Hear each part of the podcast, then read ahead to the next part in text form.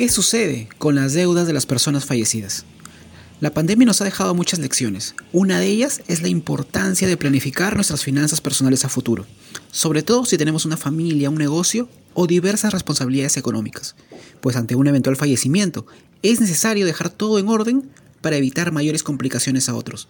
En ese sentido, es bueno preguntarse, ¿qué sucede con las deudas de una persona fallecida?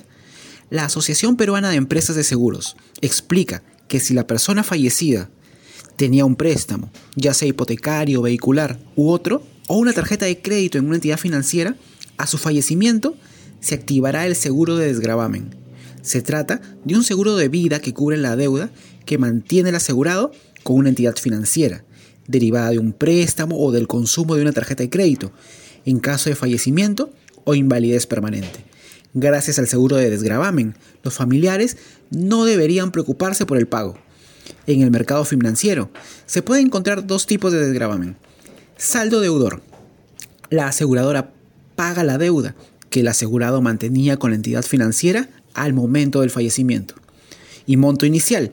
La compañía de seguros paga la deuda que el asegurado mantenía con la entidad financiera y adicionalmente les otorga a los beneficiarios del asegurado el importe del crédito cancelado hasta el fallecimiento del titular. En caso que la persona fallezca, los familiares o personas con invalidez deben acercarse a la entidad financiera donde el cliente tenía el crédito y presentar los requisitos solicitados, que suelen ser partida de función, DNI del fallecido y el certificado médico en el caso de invalidez, entre otros. Este seguro evita que los familiares del asegurado se vean obligados a asumir la deuda que mantenía el asegurado con la entidad financiera en los siguientes casos. Por fallecimiento natural o accidente del asegurado. En caso el asegurado quede inválido producto de una enfermedad o accidente que le impida generar sus ingresos habituales.